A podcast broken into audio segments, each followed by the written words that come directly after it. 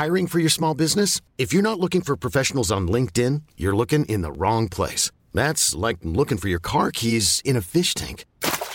LinkedIn helps you hire professionals you can't find anywhere else, even those who aren't actively searching for a new job but might be open to the perfect role. In a given month, over 70% of LinkedIn users don't even visit other leading job sites. So start looking in the right place. With LinkedIn, you can hire professionals like a professional. Post your free job on linkedin.com slash achieve today. Hey, it's Ryan Reynolds, and I'm here with Keith, co-star of my upcoming film, If, only in theaters May 17th. Do you want to tell people the big news?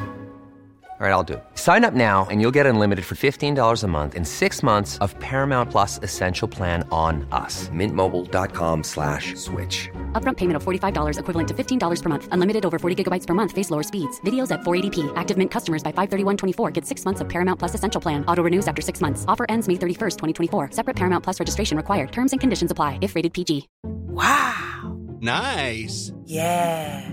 What you're hearing are the sounds of people everywhere putting on Bombas socks, underwear, and t-shirts made from absurdly soft materials that feel like plush clouds. Yeah, that plush.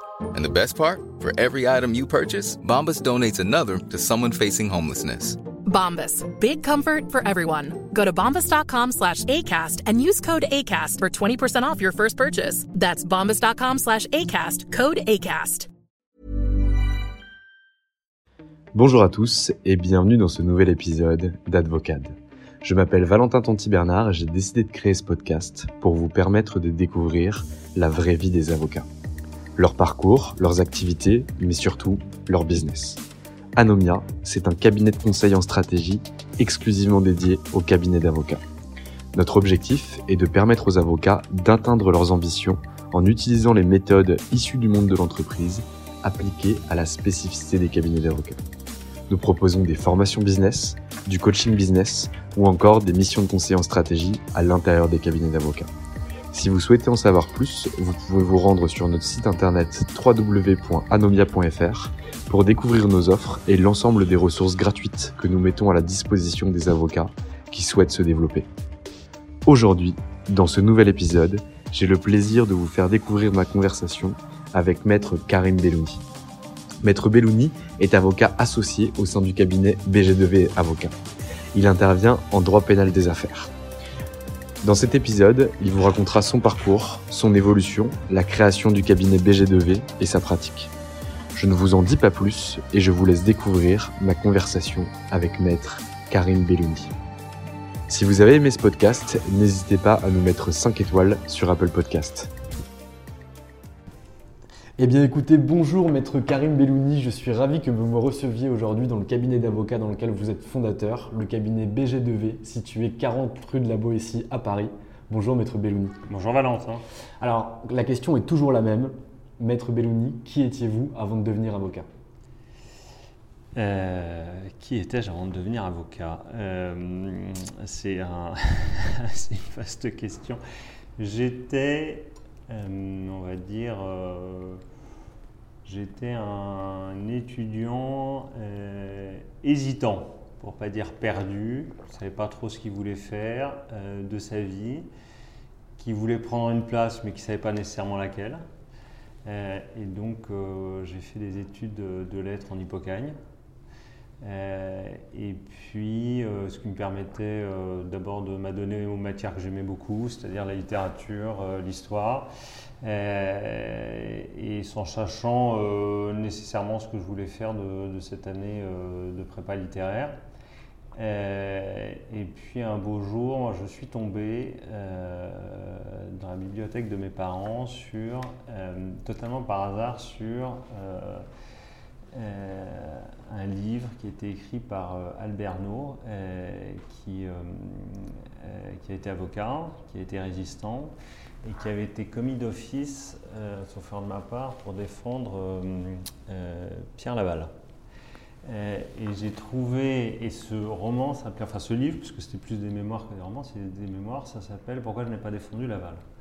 Et j'ai trouvé la trajectoire de cet homme euh, résistant, donc euh, ennemi et adversaire euh, de Laval, qui accepte au lendemain de la victoire d'être son avocat commis d'office par le bâtonnier, absolument stupéfiante et, formidable.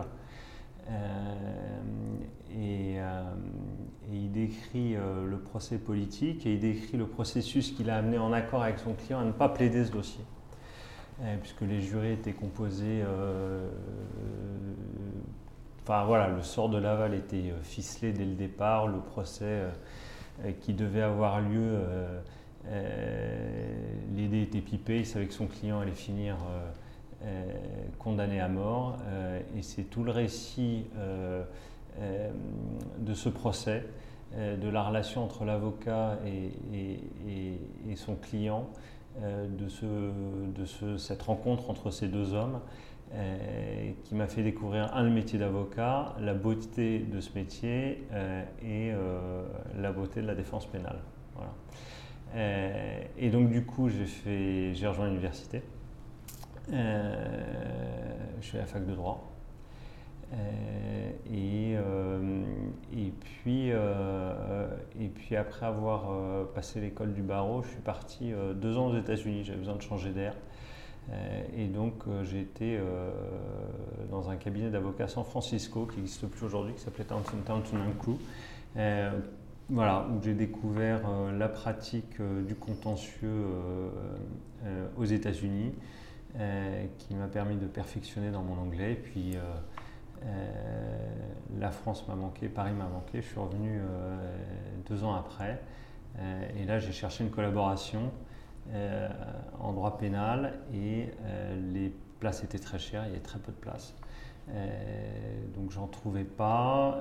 J'ai rejoint un premier cabinet qui s'appelait Salès Vincent, département contentieux, où là j'ai fait du contentieux des affaires et j'ai continué à chercher.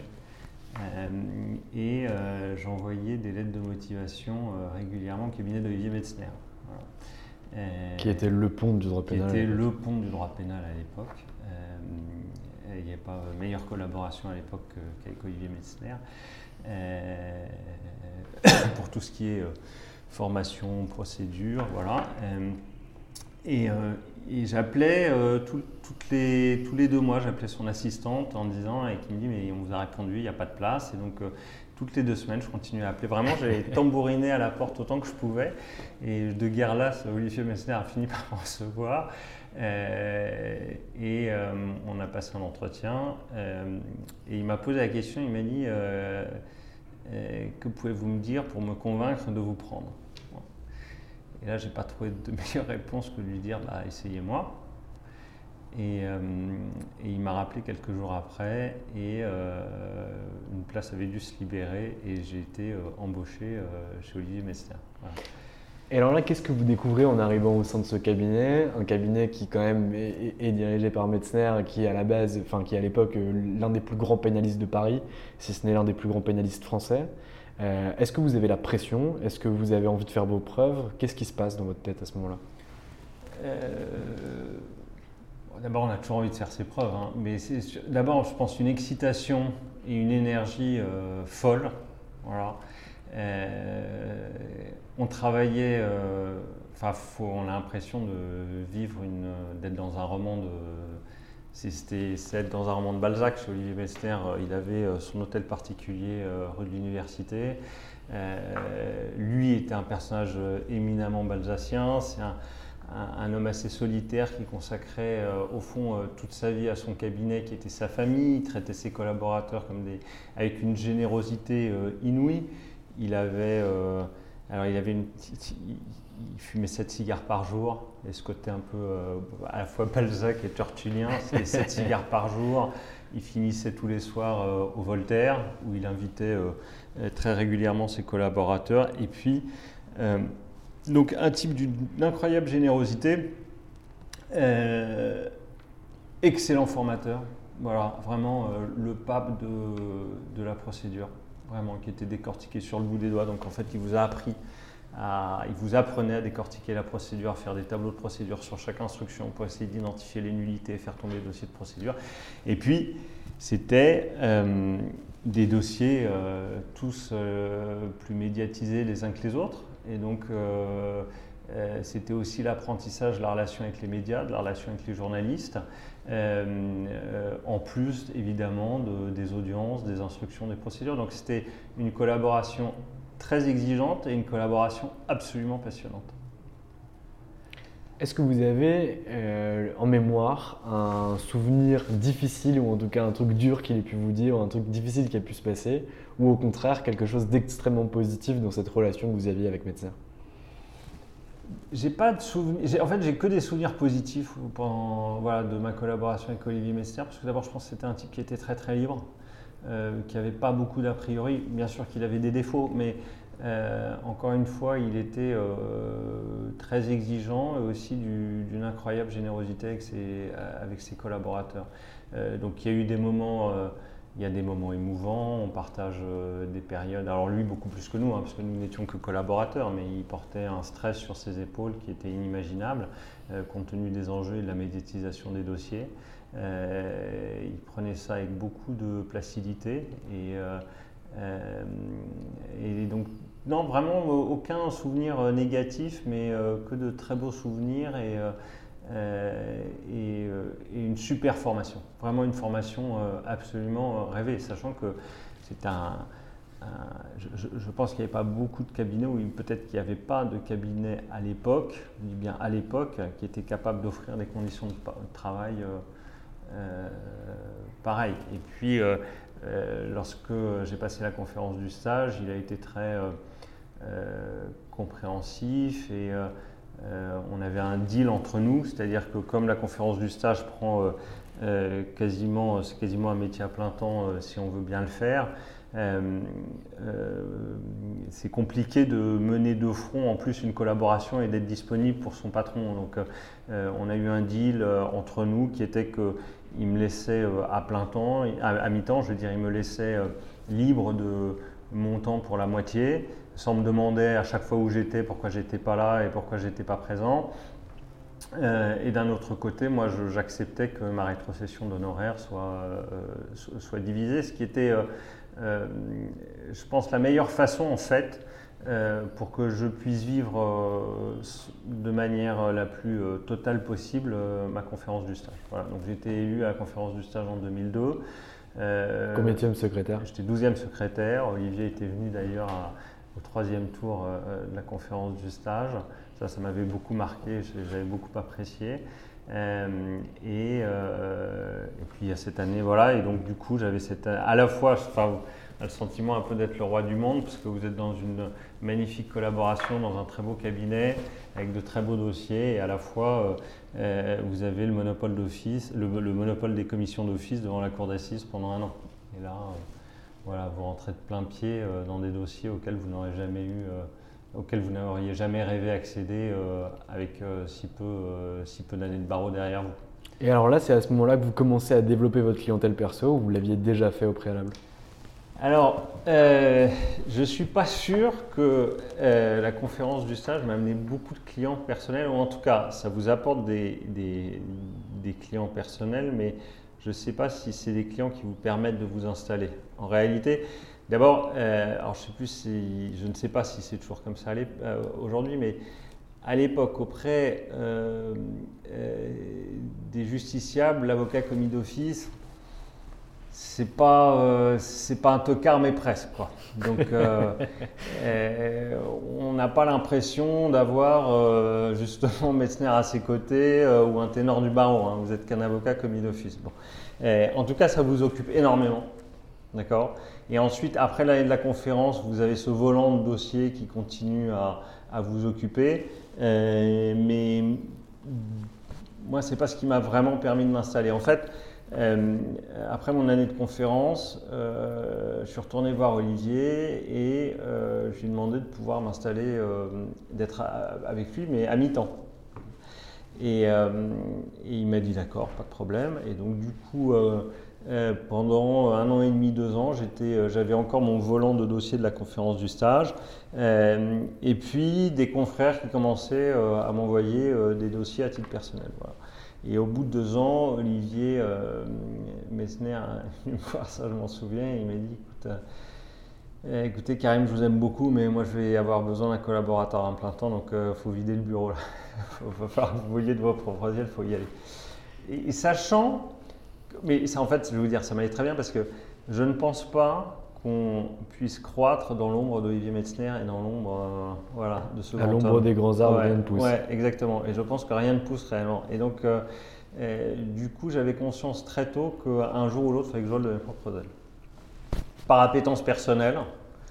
Et parce que je pense que, voilà, avec Olivier, ça ne pouvait pas être une vraie association, à mon sens. Et en tout cas, ça ne me permettait pas de voler de mes propres ailes. Mais Voilà. rétrospectivement, vous pensez qu'il l'avait vu, que vous étiez prêt et vous a du coup aidé à prendre votre envol ou il avait vraiment besoin d'un collaborateur à plein temps et il fallait que vous Je- je- malheureusement, je pense que c'est la seconde option. L'histoire retiendra la seconde option. Ouais, voilà, c'est qu'il avait vraiment besoin d'un collaborateur à plein temps. Voilà ce que je ne pouvais pas lui fournir comme disponibilité. Voilà. Et puis, euh, le hasard a fait euh, qu'au moment où je m'installais, euh, Donc ça c'est en 2005. ça c'est en 2005, euh, je suis contacté par Edouard Stern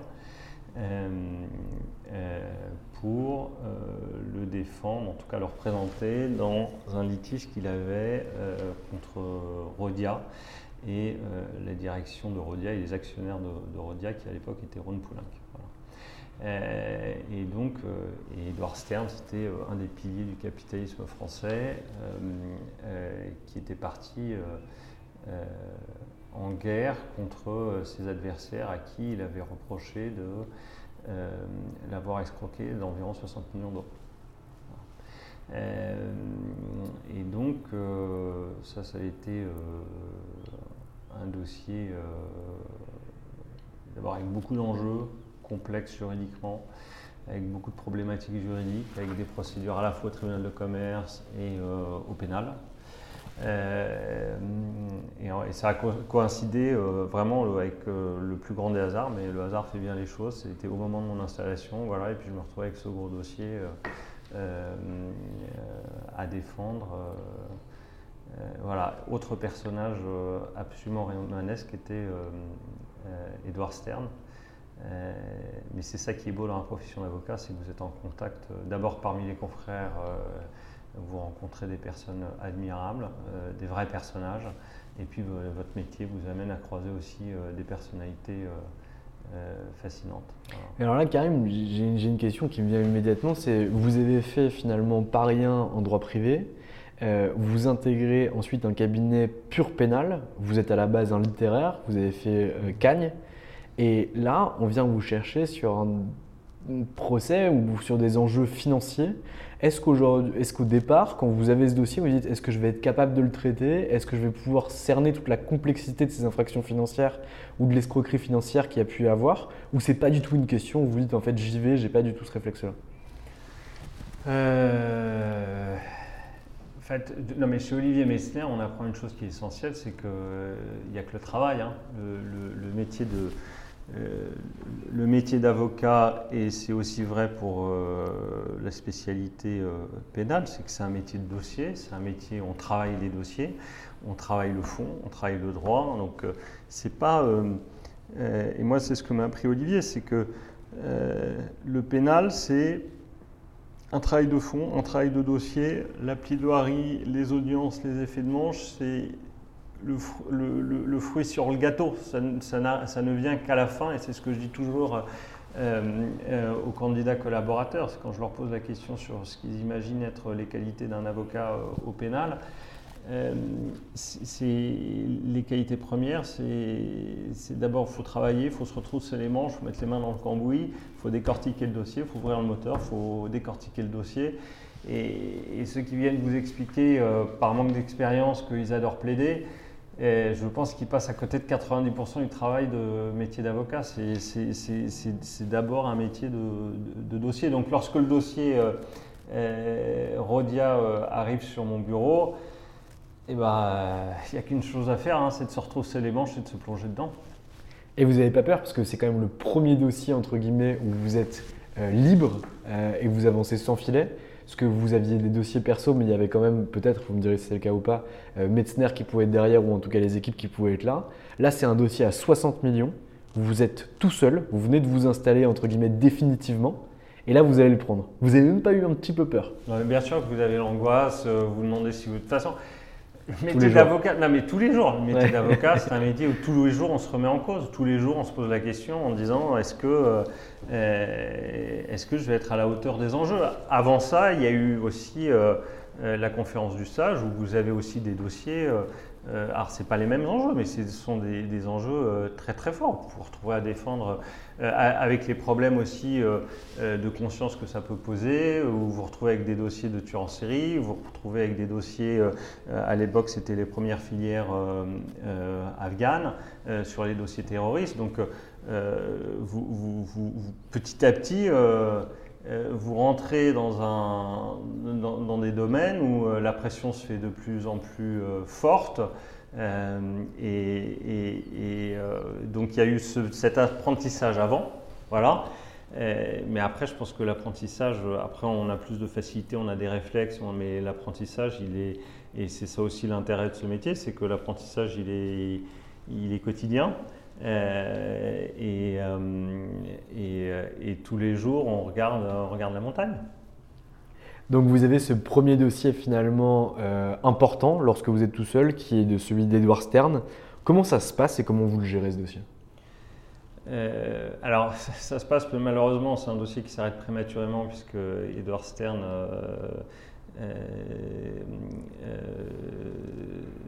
sera assassiné.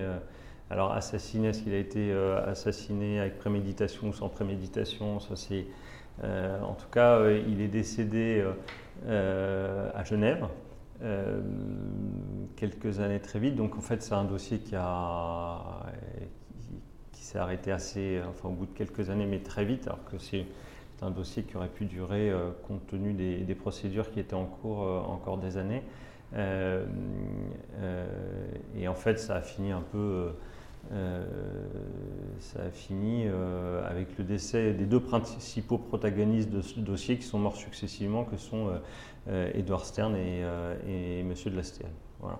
Et donc les principaux, c'est eux qui portaient ce dossier, c'est eux qui portaient ces réclamations contre Rodia et sa, et sa, direction. Et eux n'étant plus là, eux étant les seuls à avoir les informations, à avoir la connaissance, voilà, c'est un dossier qui a fini par, euh, par s'éteindre. Alors moi, en parallèle, j'avais pas que ce dossier, j'avais d'autres dossiers. Euh, et, euh, Heureusement du coup. et, euh, et- et il s'est trouvé que euh, chez Olivier, j'avais commencé, j'ai travaillé sur un des premiers dossiers de responsabilité pénale des plateformes euh, Internet. Et euh, euh, à l'époque, euh, Yahoo, qui n'existe plus, avait un site de vente aux enchères euh, des utilisateurs, sur lequel des utilisateurs euh, euh, mettaient en vente des objets nazis. Et donc, Yahoo a été poursuivi devant le tribunal correctionnel en France pour complicité d'apologie de crimes de guerre, puisque le fait de mettre en ligne des objets nazis, c'est de l'apologie de, de crimes de guerre. Et, euh, et je suis resté en contact avec Yahoo et euh, j'ai continué en fait à travailler euh, pour eux sur des problématiques de, responsabilité pénale des plateformes, voilà, et des responsabilités en lien avec l'émergence d'Internet. Et ça, c'est une pratique que j'ai continué à développer. Je travaille pour pas mal de plateformes sur ces sujets de contenu illicite sur Internet, de liberté d'expression, qui, sont, euh, qui sont passionnants, euh, d'actualité, euh, avec pas mal de réformes législatives. euh, voilà, et qui donnent lieu à des débats euh, absolument passionnants. Donc, euh, j'ai une activité de, pénal des affaires, de pénal financier, euh, une activité euh, euh, en lien avec les plateformes. Euh, euh, après, j'ai du pénal de droit commun. Euh, ça, c'est pour les informations qui sont publiques. J'étais euh, l'avocat d'un des pilotes dans l'affaire euh, Air Cocaïne. Euh, donc, voilà, c'est une, activité pénale qui est assez variée, d'où sa richesse. Voilà, et il n'y a pas, je crois qu'il n'y a pas un jour où, on s'ennuie, où, il y a un jour où on ne s'ennuie pas ou on s'ennuie? Il n'y a pas un jour où on ne s'ennuie pas, pardon, plutôt. Il n'y a pas un jour où on ne s'ennuie pas euh, avec, mon, euh, avec mon équipe. Voilà. Et donc, du coup, j'ai développé cette activité. euh, j'avais quand même aussi une avec cette activité, j'avais une, une clientèle d'entreprise, des entreprises qui avaient des besoins dans d'autres domaines, en droit social, en droit fiscal, en droit des sociétés. Et donc, et c'était, voilà, des dossiers évidemment que je ne pouvais pas traiter parce que ça ne faisait pas partie de mon domaine de compétences. D'où l'idée de m'associer avec des confrères dans des pratiques complémentaires. Et en 2010, on a créé ce cabinet. Euh, nous étions quatre à l'époque. Euh, Roland Guigny, euh, Jean-Marc Vallot, Julien Vernet. Et aujourd'hui, dix ans après ou onze ans après, nous sommes une cinquantaine avec 13 associés, plus d'une trentaine de collaborateurs et un petit peu moins d'une dizaine de, membres du staff, de salariés. Incroyable. Et c'est assez rare qu'on puisse voir euh, des cabinets d'avocats dont le moteur a été un des associés en pénal des affaires. Euh, est-ce que vous l'expliquez ça ou pas du tout? Alors, c'est compliqué. Enfin, j'ai le sentiment d'avoir initié le mouvement, mais est-ce que ça fait moi le moteur? Non, je ne pense pas, euh, parce que chacun a apporté sa pierre à l'édifice. Euh, et puis, euh, euh, c'est difficile de répondre à votre question parce que j'ai pas beaucoup. non, non, mais pas beaucoup d'éléments de comparaison. Mais encore une fois, je pense que chacun a apporté sa pierre à l'édifice. Et puis, petit à petit, on a rencontré des confrères qui avaient le même profil que nous, c'est-à-dire même génération. qui avaient un. C'est très important de s'associer avec des personnes qui sont très, qui ont, qui partagent les mêmes valeurs que vous notamment euh, d'abord sur euh, euh, l'exigence dans le travail, un rapport sain à l'argent. ça, on n'en parle pas souvent, mais je pense qu'il faut avoir un rapport très sain à l'argent. des associés qui puissent être dignes de confiance. qui prennent leur travail au sérieux mais qui ne se prennent pas au sérieux. Ça aussi, c'est absolument fondamental. et voilà, et on s'y est retrouvés. Et je pense qu'une association, c'est d'abord euh, au fond, c'est une histoire entre des hommes et des femmes. Hein. Euh, euh, et, si vous partagez les mêmes valeurs, ces valeurs que je viens de décrire, bah, vous vivez une aventure, une aventure absolument formidable. Et je pense que vraiment, et en plus le défi, je crois, c'est de conserver son ADN en grossissant. C'est-à-dire que lorsque vous êtes 4, vous ne pouvez pas fonctionner de la même manière que lorsque vous êtes 50. Euh, mais si vous arrivez à préserver, euh, euh, je veux dire, à, conserver cet ADN et à ce que les personnes que vous intégrez petit à petit partagent avec vous cet ADN, c'est absolument, absolument superbe. Donc on a emménagé dans ces locaux où vous êtes aujourd'hui, au 40 rue La ici, avec le choix, le parti pris de ne pas avoir de bureau attribué. Donc euh, les associés et les collaborateurs euh, sont mélangés. Euh, vous avez des, salles de travail avec quatre postes. les collaborateurs, les associés arrivent le matin, ils se pluguent là où ils veulent. et donc ça permet de créer une émulation vraiment super parce qu'on est tous mélangés, quelle que soit la hiérarchie au sein du cabinet, quel que soit le domaine d'activité. Euh, la seule règle, c'est de s'engager à ne pas être fixe, c'est-à-dire de changer de bureau tous les jours pour pouvoir euh, continuer à se mélanger euh, et à créer ce dynamisme qui existe au sein du, cabinet. Donc on a, fait ce parti pris qui ressemble d'ailleurs aux configurations des plateformes Internet. Et par ça, on ressemble pas mal à plusieurs de nos clients. Très clair. Qui se retrouvent d'ailleurs ils retrouvent euh, auprès de leur cabinet d'avocats, ils retrouvent leur culture, la culture qui est propre à leur entreprise. Voilà, ce qui, contribue pas mal à faciliter la relation. C'est quoi la vision du cabinet BG2V C'est quoi son objectif? Pourquoi on viendrait chez BG2V plutôt que chez RMT, euh, que chez Darrois, euh, que chez Bredin, que chez, chez Racine? Pourquoi on viendrait chez vous? C'est quoi la vision du cabinet? Qu'est-ce que vous vendez? Qu'est-ce que vous êtes? Vous parlez tout à l'heure d'ADN. Euh, on vient chez nous euh, d'abord parce qu'on est, euh, je pense, exigeant dans la qualité de notre travail, dans l'investissement auprès de nos clients. je pense qu'on a aussi, comme je vous l'ai dit, hein, ça peut paraître anecdotique, mais je pense que c'est très important, c'est qu'on prend notre travail au sérieux sans se prendre au sérieux. et donc ce qui crée aussi, ce qui facilite les échanges avec, avec, nos clients. Il n'y a rien de... on, est très loin de l'image du notable, de l'avocat qui serait une institution. Vraiment, euh, par rapport à ça, on est à, des années-lumière de, ça, de cette image. Euh, je pense qu'on euh, on essaye, quel que soit le domaine d'activité, de se mettre toujours à la place de nos clients. Mais c'est-à-dire en proposant, nos interlocuteurs sont souvent des directeurs juridiques. D'accord? Directeurs juridiques ils ne s'attendent pas à ce qu'on leur balance des euh, consultations euh, qui sont des tests de droit avec euh, de 50 pages, avec 70 annexes de décisions, de revues de doctrine. donc, au fond, on essaye de fournir la solution la plus pragmatique possible, la plus accessible possible, c'est-à-dire des notes qui soient courtes, qui soient efficaces, qui soient pragmatiques, qui proposent des solutions. Euh, il ne s'agit pas de consultation qui à la fin reste neutre en disant à vous de prendre votre risque et vous choisissez.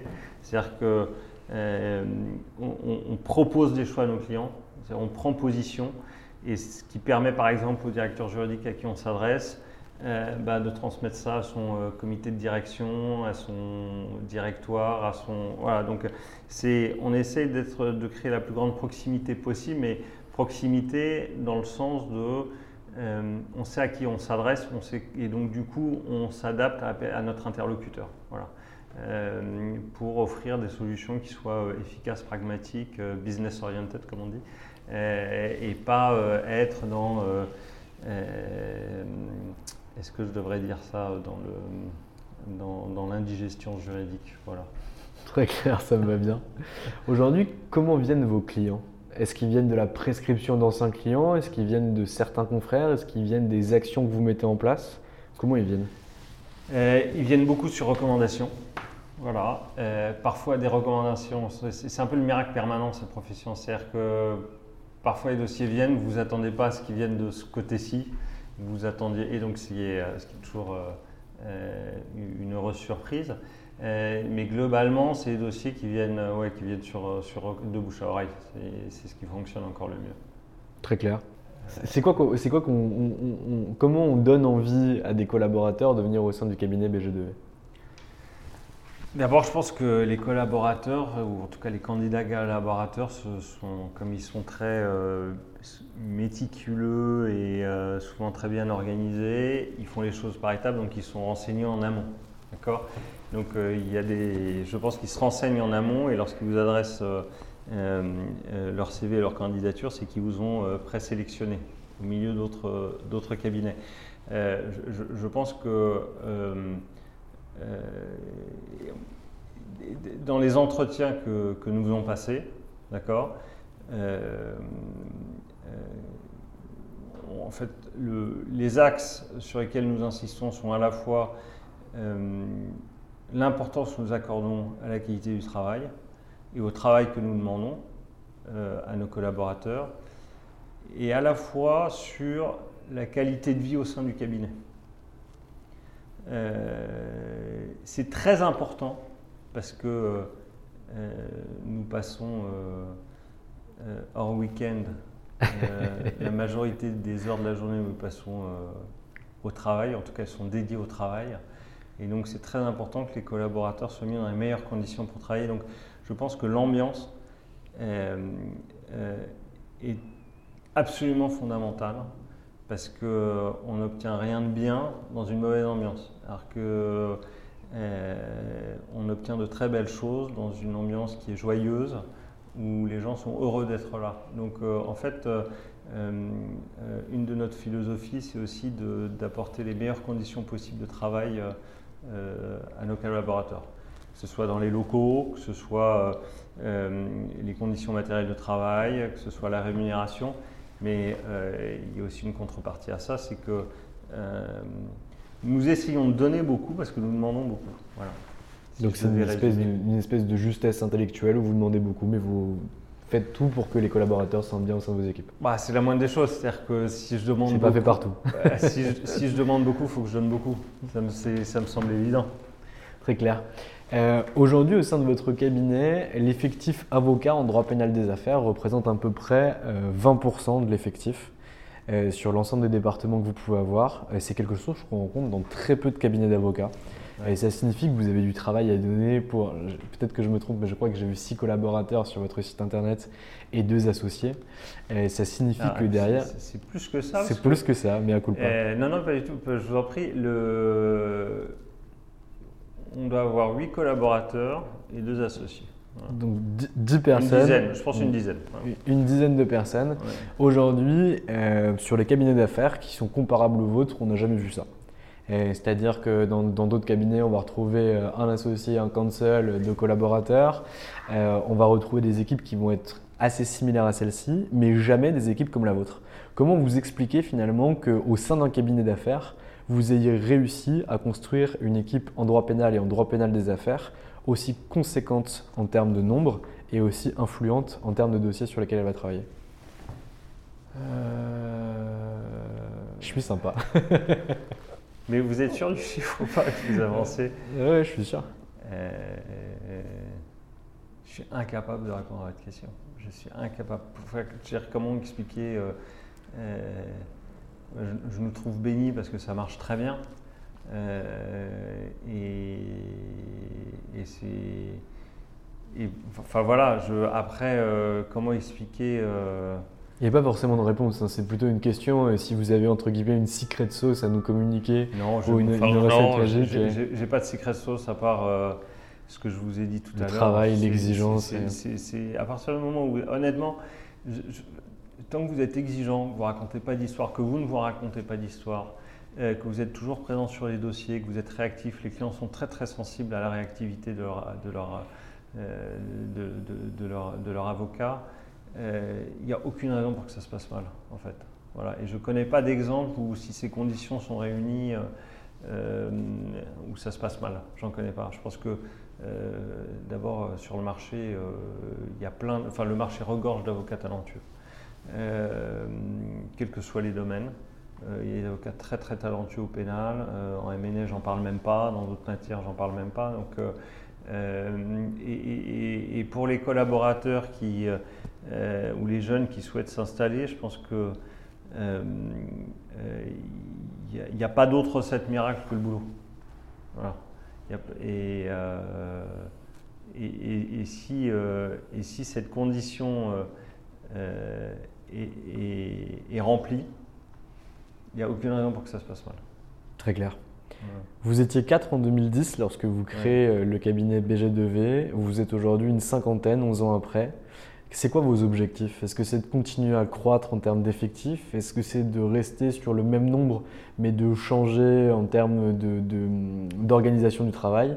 Vous, aviez parlé, vous avez parlé tout à l'heure euh, finalement de la flexibilité des bureaux Mm. avec l'interdiction absolue de pouvoir se mettre deux jours de suite à la même place pour que finalement les équipes continuent à échanger, à ne pas créer de strates euh, hiérarchiques ou de strates euh, en termes de, de secteur d'activité ou d'expertise juridique. Euh, Aujourd'hui, est-ce que vous avez d'autres ambitions pour la suite du cabinet Euh, euh, notre ambition, je pense qu'elle est double, ou, ou je dirais elle est triple, pardon. D'abord, mais elles sont liées en fait. D'abord, c'est euh, euh, d'essayer de- d'être toujours à la pointe des dossiers. Euh, et ça, c'est continuer. En fait, il faut continuer à monter. L'ambition, c'est celle-là, c'est de continuer à, à monter. Il y, y a un proverbe chinois qui dit lorsque tu atteins le sommet de la montagne, continue à la gravir. Donc, euh, l'in- l'intérêt de ce métier dans sa progression, on n'est jamais arrivé. Il faut jamais se croire arrivé. Il faut toujours progresser. Donc, notre ambition, c'est de continuer à progresser, c'est de continuer à, gravir la montagne en termes de qualité de dossier, euh, en termes de notoriété. Euh, et tout en conservant notre ADN. Ce qui est aussi euh, une ambition, c'est de ne pas se prendre pour d'autres, de rester nous-mêmes et de continuer à avancer avec nos, nos, convictions, avec la conviction qu'il faut s'amuser dans son travail, c'est une source d'épanouissement. Et, et, tout en permettant aux collaborateurs, à qui nous demandons beaucoup, d'être dans les meilleures conditions de travail possibles. Donc c'est ça notre ambition. je ne crois pas qu'on se fixe euh, d'autres objectifs. Et si déjà on a réalisé cela, ça serait déjà euh, absolument euh, merveilleux. On sera tous très très heureux. On, a accompli un, parcours qui est, qui, est méritant, qui est méritant, je pense. On n'a pas à avoir honte du, de notre parcours sur ces dix dernières années. il faut qu'on continue comme ça. parce que moi, je suis convaincu que c'est l'essence même de notre, de notre métier, c'est de, euh, de n'être jamais arrivé, de continuer à progresser. Très clair. Euh, Maître Bellouni, je vous ai pris beaucoup de temps cet après-midi et euh, vous avez des rendez-vous et je le sais. Est-ce que vous avez un mot de la fin à destination de vos associés, à destination d'autres confrères en droit pénal des affaires ou n'importe où, à destination de vos collaborateurs, de vos amis, de clients La parole est libre. Ça fait un message pour beaucoup de personnes différentes. J'ai parlé volontairement longtemps pour vous laisser réfléchir à qui vous vouliez envoyer ce message. mais d'abord, euh, merci pour vos questions, merci euh, du temps que vous m'avez consacré euh, et de cet échange. au travers duquel, au fond, je me rends compte que le point le plus important, quoi qu'on fasse, c'est de, de s'amuser. Voilà, c'est, on n'en parle pas beaucoup, mais euh, je pense que c'est le meilleur moteur pour donner le maximum de soi-même. Donc, euh, euh, aux collaborateurs plutôt, aux jeunes avocats plutôt qu'à mes confrères, parce que je ne me sens pas en position de leur donner quelques messages que ce soit, mais plutôt aux jeunes là, qui, veulent se lancer sur le, sur le marché ou qui ont envie de voler de leurs propres ailes, c'est amusez-vous et ne renoncez jamais. Merci Maître Belloni pour le temps que vous nous avez accordé. J'espère que tout va se réaliser et que le triple objectif va continuer à être atteint. Je vous souhaite une excellente journée. Merci beaucoup, à vous aussi. Au revoir. Et voilà, c'est fini pour aujourd'hui. J'espère que cet épisode vous a plu. Pour découvrir tous les contenus qu'Anomia propose, vous pouvez vous rendre sur www.anomia.fr. Vous y trouverez des vidéos, des podcasts, des articles et également nos propositions de formation et d'accompagnement dédiées aux avocats, dédiées au business des avocats. Je vous souhaite une excellente journée et n'hésitez surtout pas à nous contacter. À bientôt.